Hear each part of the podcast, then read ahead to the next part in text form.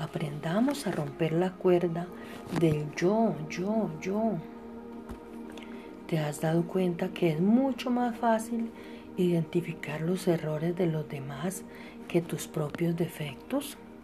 Estamos tan acostumbrados a nuestras acciones que a veces vemos nuestras fallas como algo normal. Puede que los demás noten dichos comportamientos negativos en nosotros, pero nosotros podemos no ser conscientes de ellos. Por ejemplo, una de las prácticas más comunes hoy en día es el egoísmo. Con el pretexto de la superación personal o el amor propio, la gente está enfocada en sí misma y se preocupa poco o nada por el resto. Es cierto que es imposible amar a nuestro prójimo si no nos amamos a nosotros primero, pero en ocasiones somos tan egocéntricos que vivimos en un mundo en donde todos los habitantes se llaman yo, yo, yo, yo, yo. Para corregir esta situación, checa estos puntos para que te des cuenta si es necesario hacer algunas correcciones en cuanto a si eres o no egoísta.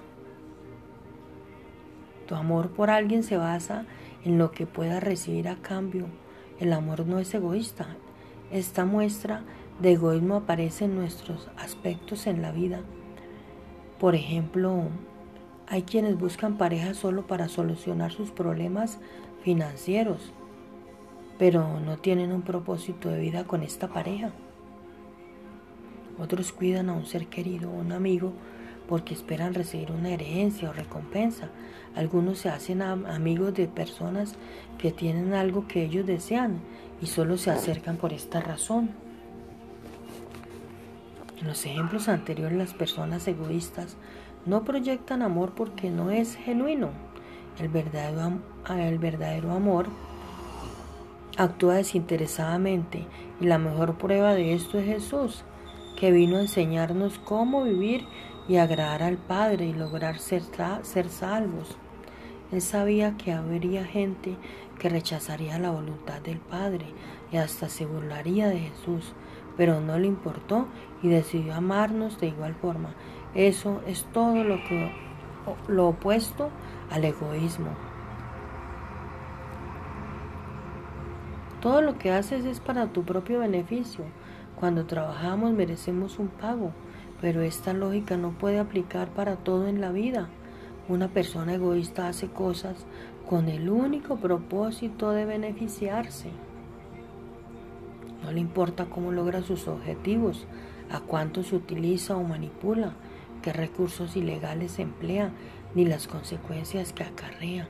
Solamente le preocupa conseguir lo que quiere y, y ambiciona más y ambiciona más cada día. Esta práctica del egoísmo acarrea envidia, orgullo y también avaricia. Te dejas guiar por tus impulsos. Una persona egoísta obedece a sus impulsos y los pone como excusa para defenderse y para, para defender su ambición. Ese comportamiento acarrea toda clase de maldad, pues está comprobado que buscar el placer propio es la ruina de mucha gente no eres generoso. Lo contrario al egoísmo es la generosidad. La persona que ama realmente se sacrifica y sabe cuándo compartir con los demás y es conocido por su bondad. En cambio, el egoísta procura acaparar todo y no dar nada.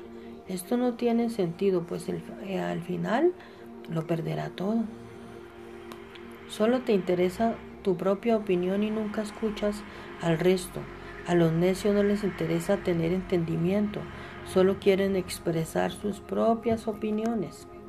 El egoísta está tan asimismado, tan ensimismado, que la única opinión que le importa es la suya.